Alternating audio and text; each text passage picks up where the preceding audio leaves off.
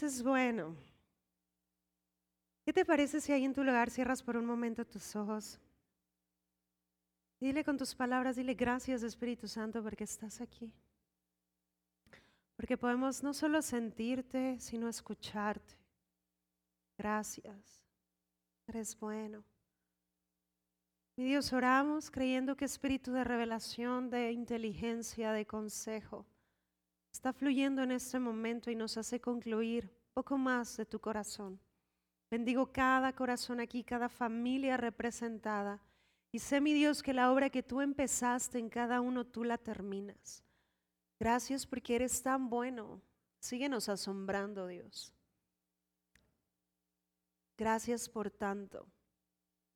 Gracias por quien tú eres. Tú eres suficiente. En el nombre de Jesús. Estamos listos para escuchar un poco más. En el nombre de Jesús. Amén. ¿Puedes acompañar al libro de Habacuc, por favor? Vamos a empezar ahí.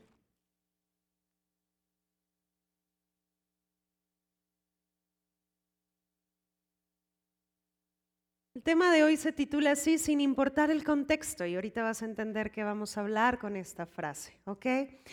Porque Habacuc, el nombre de Habacuc significa abrazo. ¿Puedes decir esto conmigo? Abrazo. Y en un tiempo donde Israel había pensado que Dios se había olvidado de ellos, Dios envía a este profeta, Dios levanta a Habacuc con esta personalidad que viene a abrazar a su generación. Cada uno de los profetas que vemos en el Antiguo Testamento era un prototipo de Cristo. Cristo vino a abrazar a nuestra generación. Él lo que vino a traer es que el mundo no se condenara, sino que el mundo fuera salvo por él. Entonces, por eso es que en Cristo siempre encuentras buenas noticias, porque Él es portador de buenas noticias. Él vino a traer este reino donde le, le dice a la gente, hey, hay algo diferente, hay, algo, hay posibilidades diferentes. ¿Estamos de acuerdo hasta aquí? Entonces, Habacuc vivió en un tiempo muy similar al de nosotros. Ahí te va algo de lo que él vivía. Fíjate en el 1, 3. Él dice, ¿por qué me haces ver iniquidad y haces que vea molestia?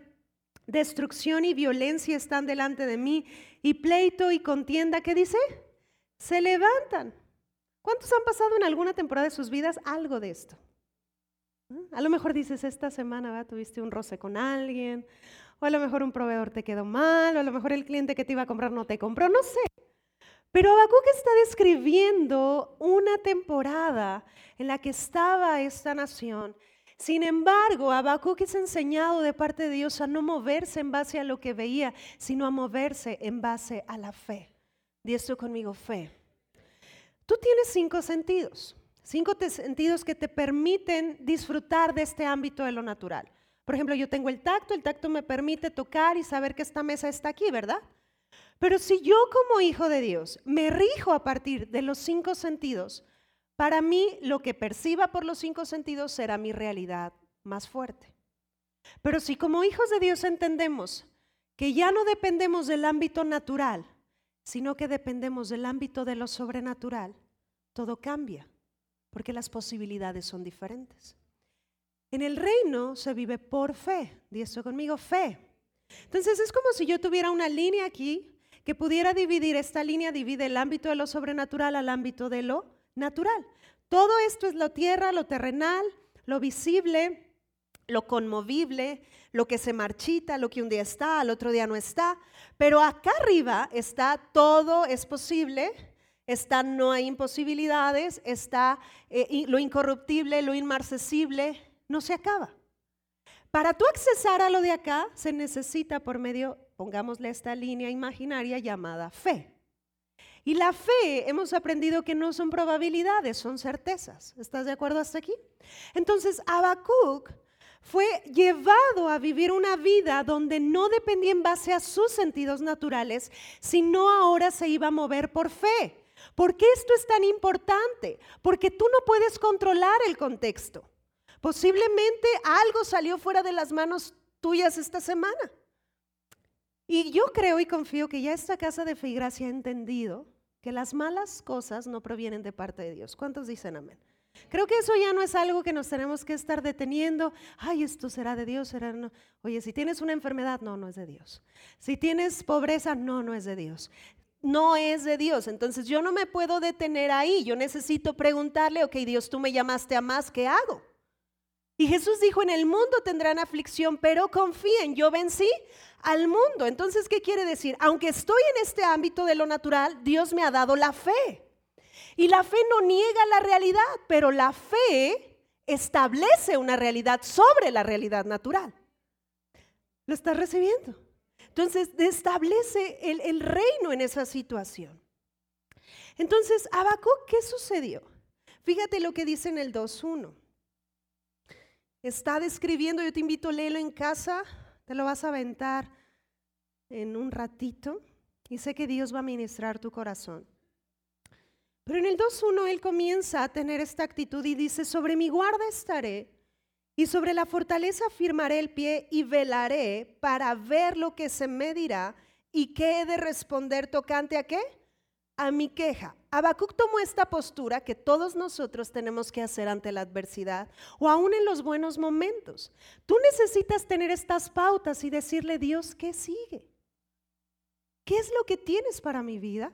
¿Qué es lo que tienes para mi familia? ¿Qué es lo que has hablado para mi nación? ¿Qué es lo que has visto para mi generación? Porque si yo prendo las noticias y tomo las noticias como mi profeta, bien Graciela por los efectos especiales, ¿sí me explico? Pues no. Pero si yo enciendo el noticiero del reino, me doy cuenta que Dios no pierde. El final de todo es victoria. Apocalipsis cierra con una victoria. Entonces Dios nunca planeó perder. ¿Vamos bien hasta aquí? Ahora, ¿qué hizo Habacuc?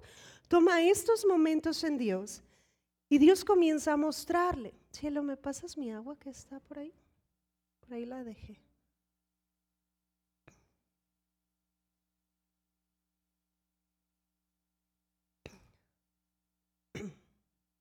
Gracias. Que Isabela sale con su closet. En el 2, 2, fíjate lo que dice. Y Jehová me respondió y dijo, escribe qué? La visión. Ahora subraya esa primera parte, ponle algo ahí en Habacuc y acompáñame a, Juan. Vamos a Juan capítulo 1, versículo 1. Quiere decir que cuando Habacuc tuvo esta postura de escuchar, él comenzó a percibir la voz de Dios, ¿sí o no? Ahora, Dios habla, voltea con el que está a tu lado, Dios habla. El problema muchas veces es que nuestras estructuras nos limitan mucho a disfrutar a Dios, porque la gente espera escuchar una voz audible todo el tiempo. Y Dios muchas veces no lo hace así. Dios puede hablarte a través de una voz audible, pero Él te habla a través de su palabra, Él te habla en medio de momentos como estos, Él puede hablar como en una forma de pensamiento, él te muestra una visión, Él te da un sueño, o sea, hay muchas maneras en las que Él habla. ¿Sí me estoy explicando? Porque en Él no hay límites. Entonces no quieras encajonar a Dios a escucharlo de cierta manera. Posiblemente Dios ya te ha estado hablando, pero no le has hecho caso a esos sueños. ¿sí? Posiblemente Dios ya te ha estado hablando, pero lo quieres recibir como tú esperas que Él te hable. Entonces solamente cédete. Juan 1.1 dice, en el principio era qué? El verbo, y el verbo era con Dios, y el verbo era Dios. Si tú vas a la Dios habla hoy, dice un poquito más claro porque dice, en el principio era la palabra, y la palabra era con Dios, y la palabra era Dios. Entonces, la palabra no es algo. ¿Es qué? Alguien. Entonces esto cambia todo. ¿Qué comenzó a tener Habacuc? La actitud de escuchar a la persona llamada palabra. ¿Sí me estoy explicando? Y entonces Dios le habló. Ahora, ¿qué le dio Dios? Dios le habló a través de una visión. Vamos ahí al 2.2.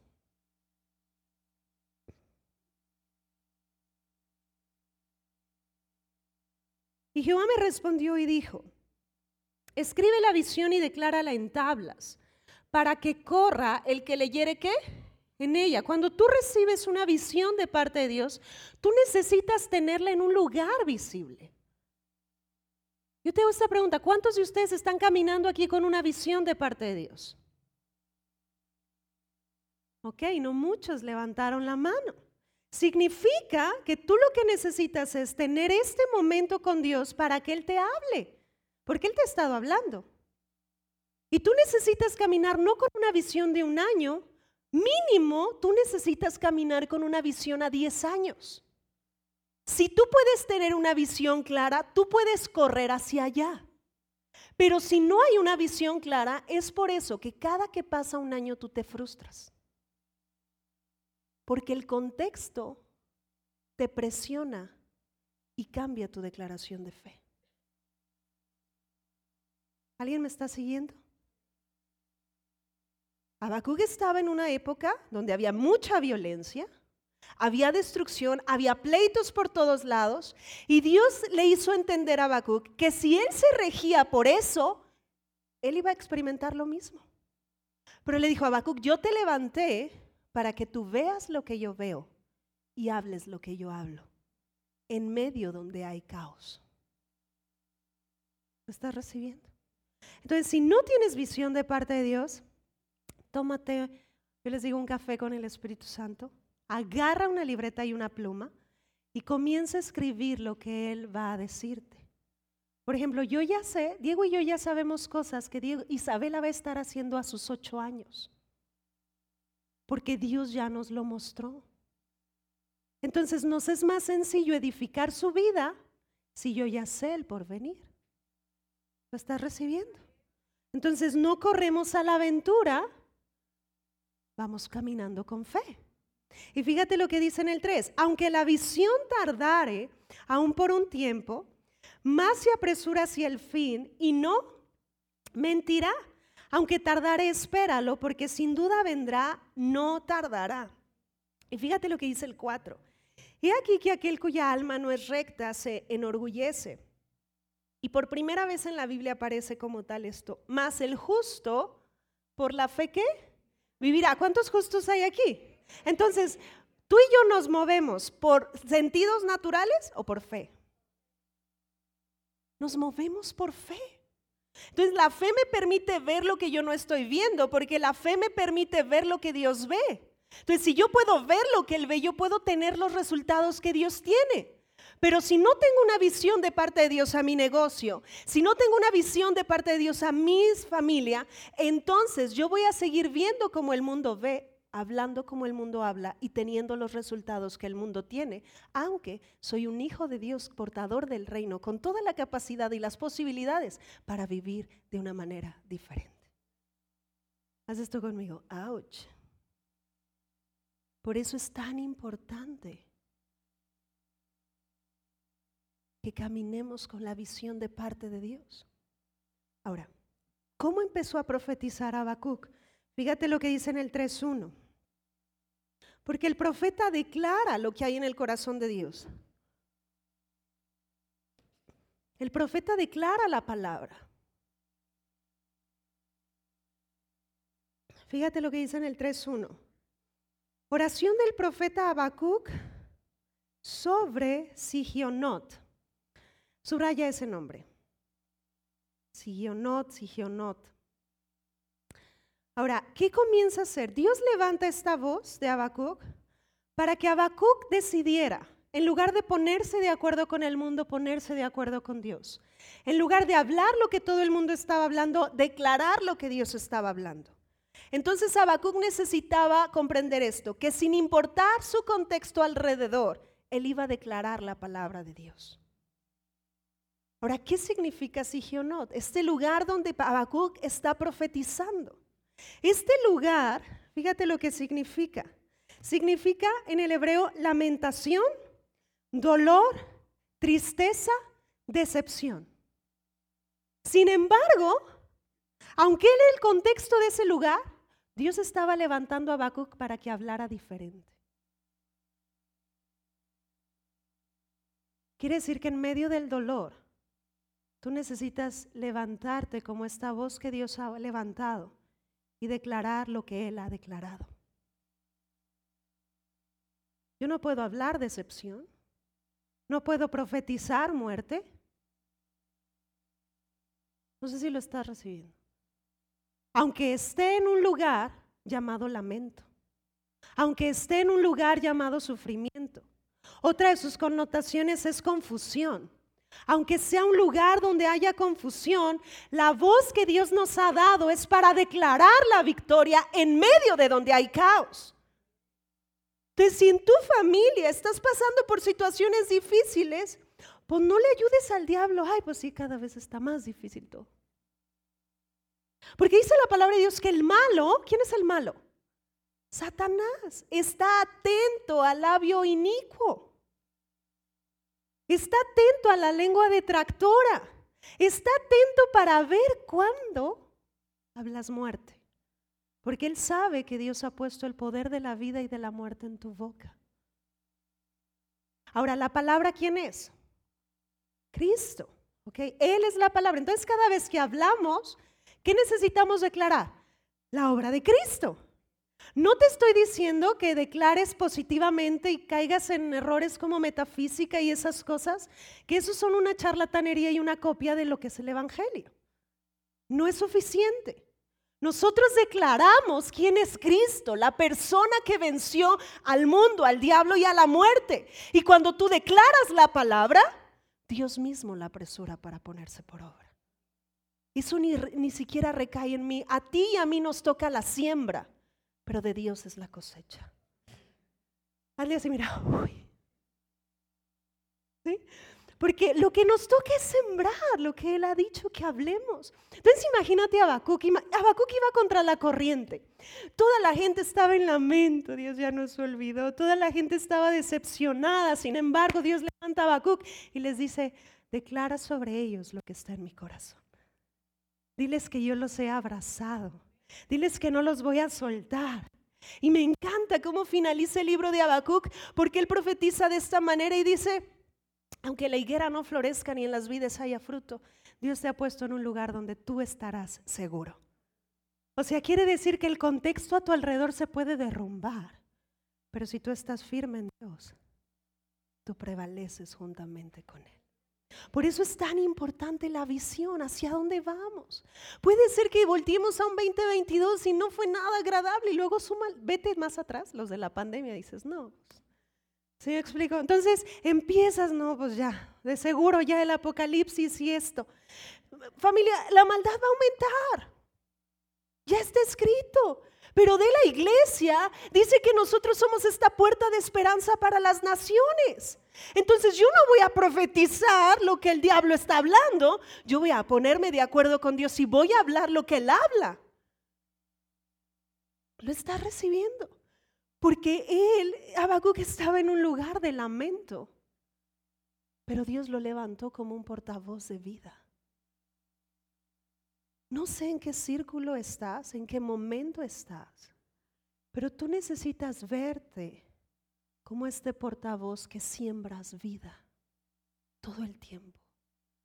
Ponerte de acuerdo con Dios es hablar lo que Él habla. Pero si ignoras lo que Él habla, esa es tu área de oportunidad más fuerte. Vamos al libro de Marcos.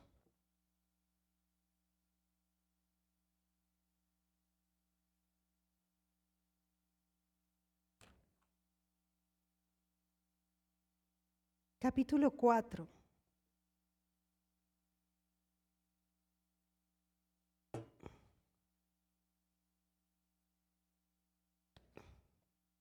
Esto fue lo que a mí en lo personal Dios me estuvo hablando para este año, cómo iba a arrancarse. Y me ha estado mucho hablando del poder de la semilla, de la importancia de sembrar, de la importancia de verte como un sembrador. Y que cuando alguien sale al campo y siembra limones, ¿qué va a esperar cosechar? Limones. Entonces yo necesito sembrar y esperar cosechas abundantes, pero todo está en qué? En la semilla. Por eso es tan importante que sembremos la palabra. Fíjate lo que dice en el 4.3, oíd, he aquí el sembrador salió a qué? A sembrar. ¿Te acuerdas que yo te decía hace dos semanas? El reino consiste como cuando un hombre toma una semilla y sale al campo y ¿qué hace? La siembra. Voltea con el que está a tu lado y dile, tú eres un sembrador.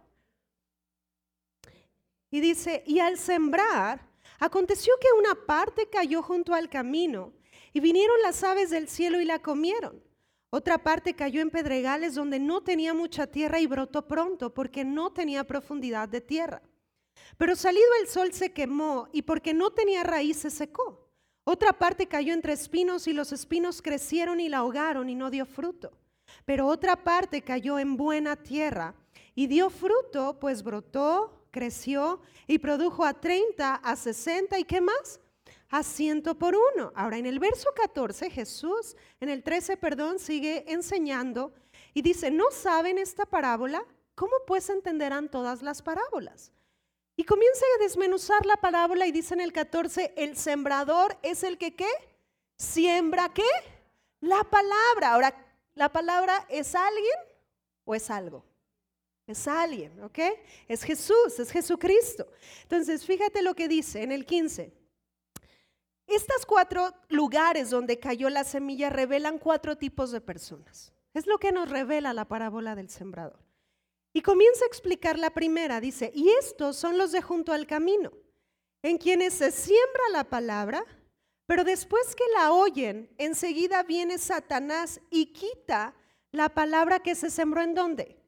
En sus corazones. Ojo, aquí habemos muchas personas, ¿verdad? Todos están escuchando el mismo mensaje. ¿Ok? Pero posiblemente no estén cosechando lo mismo. ¿Por qué? Porque puede que algunos no añaden a lo que escuchan fe. Puede que unos estén, por ejemplo, ay, ya quiero que se acabe porque quiero ir a comer. O estás pensando, ay, no, quiero ver el capítulo que dejé incompleto de mi serie de Netflix. No sé qué puedes estar pensando, pero esos pensamientos tratan de robar la palabra. Ahora, ¿quién está detrás de esos pensamientos? Vamos a Juan 10:10, 10, por favor.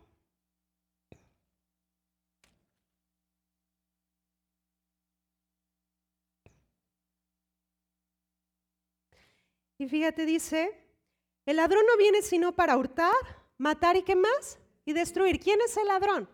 Satanás. Ahora vete al capítulo 8, versículo 43. Jesús está hablando, enseñando en otro momento, como el que estamos aprendiendo ahorita, pero le está hablando a gente religiosa y les dice, ¿por qué no pueden entender mi lenguaje?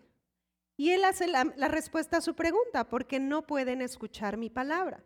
¿Ustedes sois de vuestro padre qué? El diablo. Por eso es tan importante nacer de nuevo. El día que tú naciste de nuevo, dejaste de ser de ese origen y ahora eres de Dios. Haz esto conmigo. Uy, Dice, y los deseos de vuestro padre queréis hacer. Él ha sido homicida desde el principio y no ha permanecido en qué? En la verdad, porque no hay verdad en él. Cuando habla mentira, de suyo habla, porque es que mentiroso y padre de mentira. Pablo decía, no ignoramos sus maquinaciones. Yo te decía el otro día, tú necesitas caminar contra quién en la vida. ¿Quién es Dios? ¿Quién eres tú en él? ¿Y quién es el diablo? Y el diablo es ladrón, como ya vimos, pero también es un mentiroso. Ahora, así como la palabra es alguien, la verdad no es algo subjetivo a cada quien. La verdad es Jesucristo. ¿Lo están recibiendo? ¿Qué dijo Jesús? Yo soy el camino, la verdad y qué más? La vida. Entonces, Satanás es mentiroso. Ahora, no se te va a presentar con cuernos, con tridente y cola. ¿Sí? Muchas veces él va a tratar de usar la misma palabra. Porque sabes que se la sabe de memoria? De memoria. Y luego hay hijos de Dios ignorándola. Dile al que está a tu lado, esto no debe de ser así. Tú necesitas conocer, conocer. Voltea con el que está a tu lado y di, lee la Biblia. Lee la Biblia. Miren, por ejemplo, ya vimos que Dios nos habla a través de visiones, ¿verdad? De sueños, trae una palabra profética. Posiblemente si yo sueño algo, pues no lo voy a encontrar tal cual en las escrituras. Pero lo que me da la escritura es poder llevarme a reconocer si el sueño viene de parte de Dios o solo es de mi alma o es del enemigo. ¿Sí me estoy eh, explicando? Entonces, si no conoces el corazón de Dios, pues cualquier cosa te puede engañar. Yo de repente en los grupos Conecta hago un ejercicio y estoy leyendo no la Biblia y de repente le cambio palabras a los versículos y ya no termino de leer y la gente dice amén y yo no, no, no digan amén. Porque no dice eso. ¿Sí me estoy explicando? Entonces, o de repente yo les digo algo, ni es bíblico lo que les estoy diciendo y la gente, oh, eso suena muy bonito. Pues sí, pero no lo tomes, porque no es de Dios. ¿Sí me estoy explicando? Entonces, a veces, ¿cuántas corrientes, huecas sutilezas, filosofías pretenden y traen hasta el nombre de Dios ahí como implícito, pero no se dan cuenta que es Dios con minúscula? ¿Sí me estoy explicando? Entonces, Satanás es sutil y es mentiroso. Entonces, si tú ignoras la verdad, pues cualquier cosa te comes. Yo me acuerdo que a mi abuelo le encantaba ir a comer pescado. ¿Alguien le gusta el pescado aquí? Pero le encantaba, pero de ese que en ese momento te, te ponen zarandeado y así. Y a veces tardaba hasta dos horas comiendo. Entonces yo lo veía comer y me daba cuenta cómo tenía el cuidado de separar las espinas de la carne. Y nos decía así, hija, esto toma su tiempo. Y aunque no te gustara el pescado, nomás de verlo comer se te antoja. Entonces, imagínate, si esto es cuando yo pongo un alimento y lo voy a llevar a mi cuerpo, pues lo mismo sucede con lo que voy a escuchar. Porque posiblemente no me edifica y posiblemente esa es una mentira que el enemigo quiere levantar. Pero si ignoro la verdad, entonces, ¿cómo filtro? Lo estás recibiendo. Por eso, la primera persona describe a alguien que ignora la verdad. Posiblemente, mira, vivimos en una época donde tú tienes la palabra de Dios a un clic, a un clic literal. O es más, le pones en el buscador, quiero aprender de matrimonio exitoso. Te va a aventar un montón de, de videos. ¿Sí me estoy explicando? Pero posiblemente ya algo que tú escuches ahí, pues no es nuevo pacto.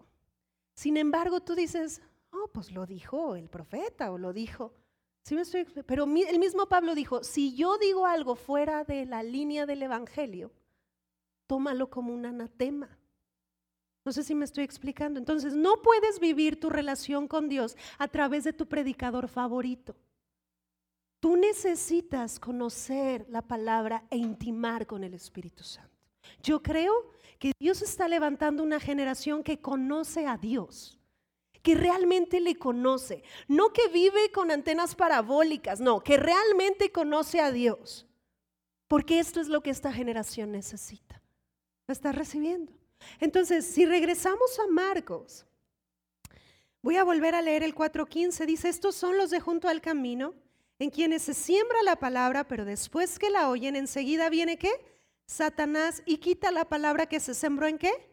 Sus corazones. Posiblemente tú llegaste aquí y escuchaste que Jesús es tu sanador, pero a lo mejor sales y ese dolor que por años has traído en la rodilla vuelve a decirte, aquí estoy. Y entonces la voz del diablo te dice, ¿ves? No es cierto. Entonces, si no estás fuerte en conclusiones, vas a terminar abrazando esa mentira. Cuando la verdad dice que hace más de dos mil años tú fuiste sanado. Lo estás recibiendo. Lo que quiero es ayudarte a detectar pensamientos, quiero ayudarte a filtrar y que vea y que no permitas que la palabra sea robada. Amén. El siguiente, en el verso 16. Estos son asimismo los que fueron sembrados en pedregales. Los que cuando han oído la palabra, al momento la reciben con qué? Con gozo. De estos yo digo que son como los de efecto Coca-Cola. Cuando te sirves una coca o la espuma, ¿hacia dónde se va? Entonces la emoción está todo lo que da. Están emocionados. Pero fíjate en el 17, pero no tienen raíz en sí, sino que son de corta duración porque cuando viene la tribulación o la persecución por causa de la palabra, luego qué?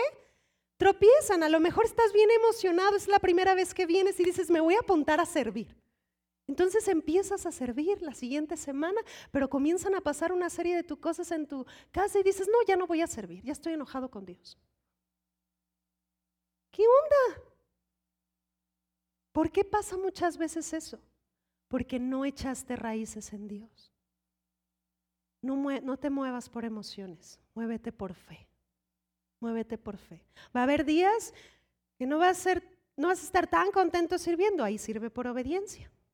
Va a haber días que no vas a tener tantas ganas de orar. Bueno, hazlo por obediencia.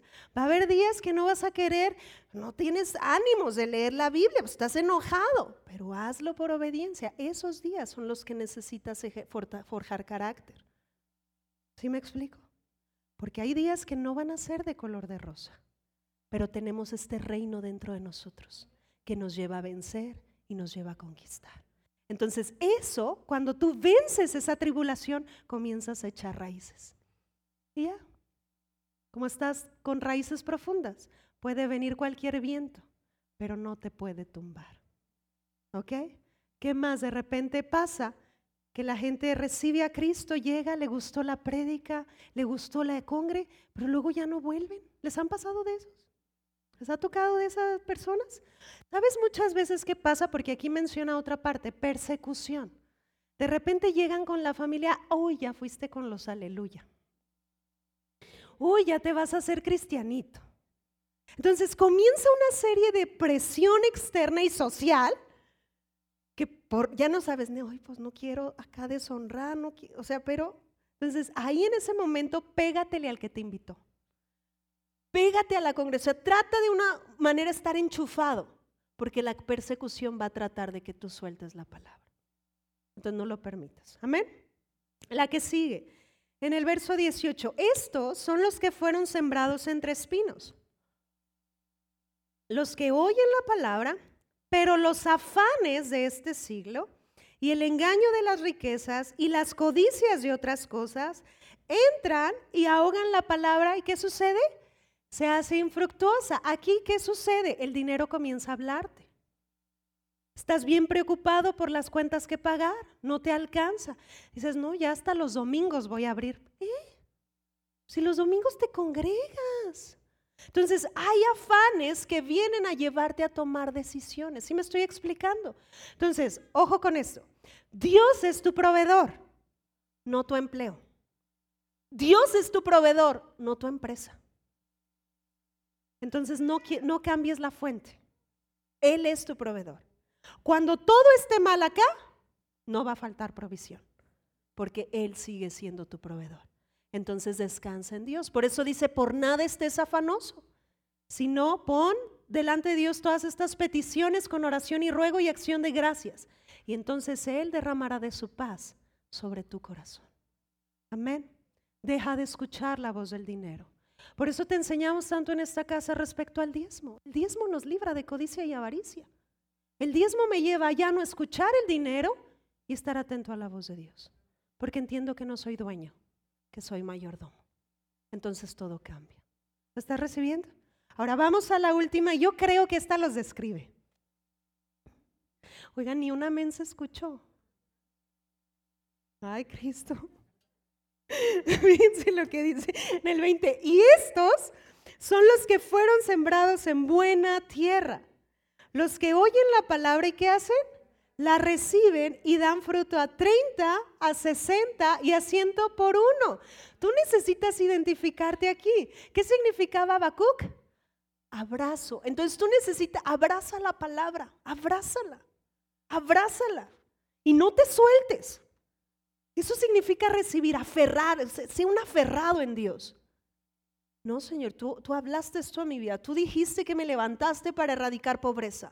Posiblemente en los últimos meses no se ha reflejado eso, pero tú sigues siendo mi Dios. Dame dirección. Dime qué hacer, dame estrategia. Sigue siendo por aquí o va a ser por otro lado, pero yo sé que si yo tengo la visión de tu parte, tú no mientes. Y esa visión se cumple en mi vida y en mis generaciones, en el nombre de Jesús. Lo estás recibiendo. Entonces, por eso es tan importante. Habacuc te enseña a realmente caminar con la visión de parte de Dios y abrazarle sin importar el contexto. Hablar lo que Dios habla sin importar el contexto. Y aunque pasen los días y unos sean buenos y otros malos, yo no dependo del cronos, yo dependo de tu palabra, Señor. Y sigues hablando lo que Dios habla. Amén. Porque tú eres un sembrador. Y, crees esto, tú eres buena tierra. Y espera una cosecha al ciento por uno. Amén. ¿Qué estás sembrando? Posiblemente te encuentras en Sigionot pero necesitas levantarte y hablar lo que Dios está hablando en medio de esa temporada. Ya no hables escasez. ¿Sabes que Proverbios dice las vanas palabras empobrecen?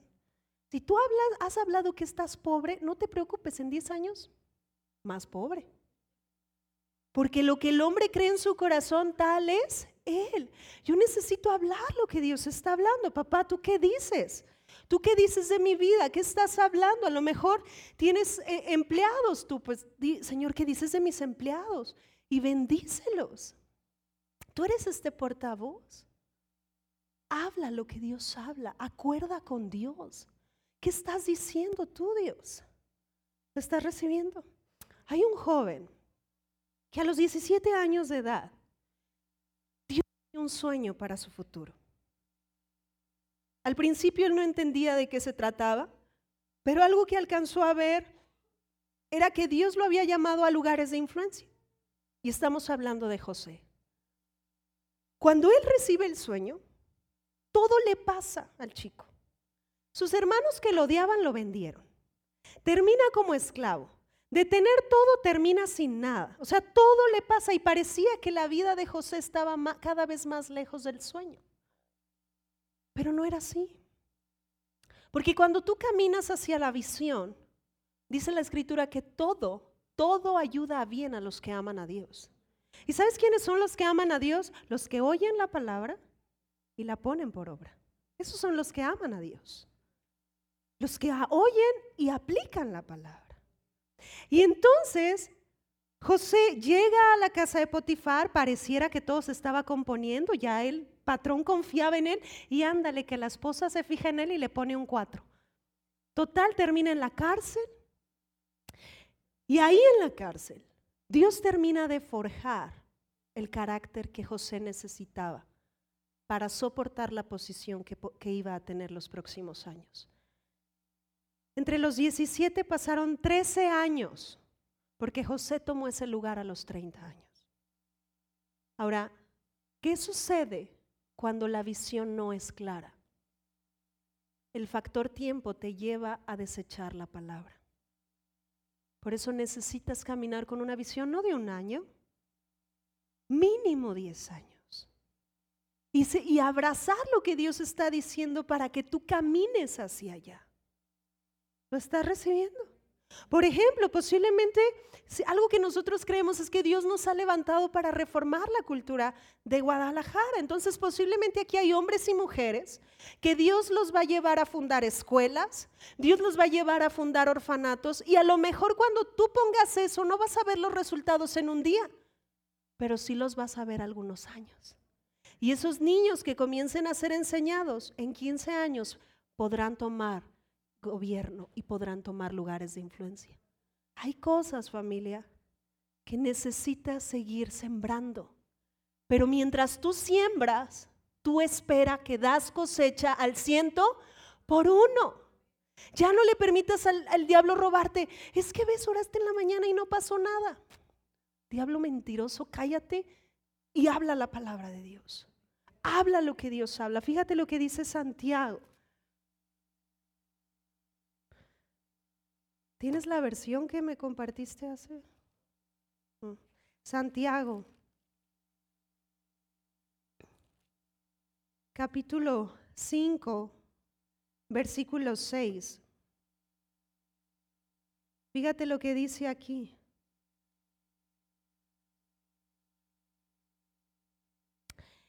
Pero él da mayor gracia por, eh, perdón, en el, en el 7, vamos a leer en el 7. Sométete pues a Dios resiste al diablo y ¿qué dice? ¿Y él qué? Huirá. Fíjate, sométete a Dios, resiste al diablo y ¿qué va a hacer el diablo? Huirá. La palabra resistir es confrontar. O en otras palabras, estás llamado a vencer resistencia. Fueron 40 días los que Jesús estuvo en el desierto. El diablo vino a tentarlo, pero Jesús venció resistencia. Fueron 40 horas entre la cruz y la resurrección. Jesús estaba venciendo resistencia. Tu diseño y mi diseño es vencer resistencia. No importa el ciclo en el que estés. Dios es suficiente. Voltea con el que está a tu lado y dile, tu diseño es vencer. Entonces, nosotros ni somos de los que nos rajamos, ni de los que tiramos la toalla, ni de los que retrocedemos para perdición. Nosotros persistimos hacia adelante avanzando porque sabemos que la victoria nos pertenece. Amén. Entonces, a veces la resistencia no es cómoda. A veces los procesos no son cómodos. Familia, en Dios no es un microondas. ¿Sí me estoy explicando? Por ejemplo, tú tomas unas palomitas, las metes al microondas y ¿en cuánto tiempo tienes tus ricas palomitas? Dos minutos, tres minutos, ¿verdad? Pues a veces así parece esta generación. Todo lo quiere rápido. Todo lo quiere rápido. Y a veces hay procesos que no nos podemos evitar. ¿Sí me explico? Joven, posiblemente hay procesos que ahorita estás viviendo. Sé paciente. Mejor dile, Dios, ¿qué estás forjando en mi vida? ¿Qué voy a aprender aquí? Porque en Dios o aprendemos o se forja carácter, pero nunca perdemos. Entonces Dios tiene la capacidad de volcar todo lo malo y que me ayude a mi favor. Pero yo necesito estar enfocado en la visión. Por ejemplo, Dios posiblemente te está inundando en tu espíritu el ir a la política. Joven, si tienes 15 años, ¿qué necesitarías comenzar a hacer? Estudiar. Dices, ay, no, eso no me gusta, no, pues ese proceso no te lo puedes evitar. Primero aprende historia de México. Conoce tu país. Porque Dios te va a levantar, porque Él ama esta nación. Pero tampoco va a poner a un neófito. ¿Me estoy explicando? No volteen y se acuerden de ningún presidente, ustedes sigan orando por quien sea. ¿Sí me explico? Pero sé que Dios está levantando en medio de su pueblo gente que pueda reformar la sociedad. Me lo mandaste, ¿verdad? Digo, me compartí una versión de esta. Es que no me llega, cielo. ¿Me lo prestas? Nada más quiero leerte esta primera parte. En la, en la versión del mensaje. Y dice así. Así que deja que Dios haga su voluntad en ti. Grita un fuerte no al diablo y observa cómo se esfuma. Di un silencioso sí a Dios y Él estará allí. Wow, ¿ah? Entonces, esto es. Ahora, ven, cielo. E, ¿Eric por ahí anda? O tú, Asa, vente. Es un ejemplo, ¿eh? pero sí, pon poquita resistencia. Cielo, abraza Asa. Y tú, Asa, intenta soltarte. sí, intenta soltarte. ya chicos, muchas gracias, ya se entendió el ejemplo. Denle un aplauso a ellos, por favor.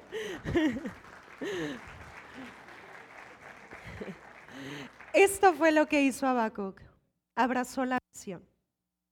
Abrazó la palabra, porque fue lo que Dios le mostró y decidió no soltarlo, aunque muchas cosas en su contexto estuvieran eh, sucediendo. Decidió abrazarlo. Yo les digo, es como si tú te encuentras en un precipicio. Y si te sueltas de lo que estás agarrado, pues bye. Pues así tienes que ver esto. La palabra no es un juego, es, es Él mismo. Si tú lo abrazas, te vas a dar cuenta que todo cambia, porque Él no miente. Él no es hijo de hombre para que mienta y tampoco para que se arrepienta.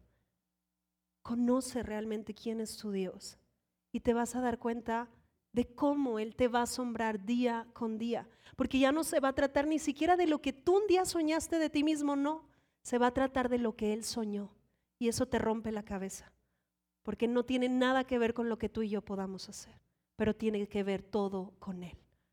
Amén. Vence resistencia. Si el contexto está queriendo presionar, resiste, resiste y sigue caminando hacia adelante. Jesús estaba en el Getsemaní y literal se estaba muriendo. Pero él recordaba las palabras porque él había profetizado, oh muerte, yo seré tu muerte. ¿Y sabes qué tuvo que hacer la muerte? Obedecer. Y Jesús pudo soportar la cruz y venció a la cruz, venció al pecado, venció a la muerte, porque Él abrazó lo que Dios ya por generaciones había profetizado. Dios es fiel. Amén. Dale un aplauso a Dios.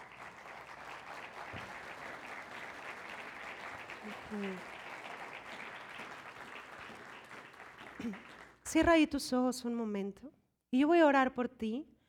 Y te quiero dejar como esta tarea, pero en la semana pasa estos momentos con Dios, toma una libreta y toma una pluma y comienza a escuchar lo que Él tiene que decir.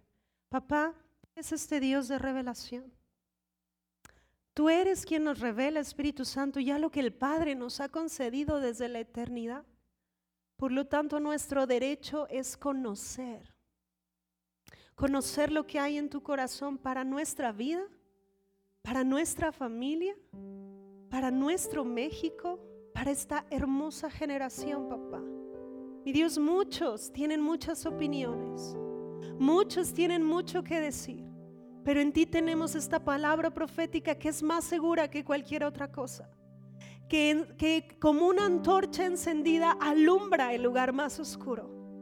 Y mi Dios decidimos no atender más a lo que el mundo está diciendo, escuchar lo que tú estás diciendo y de esta manera contrarrestar lo que el mundo está viviendo.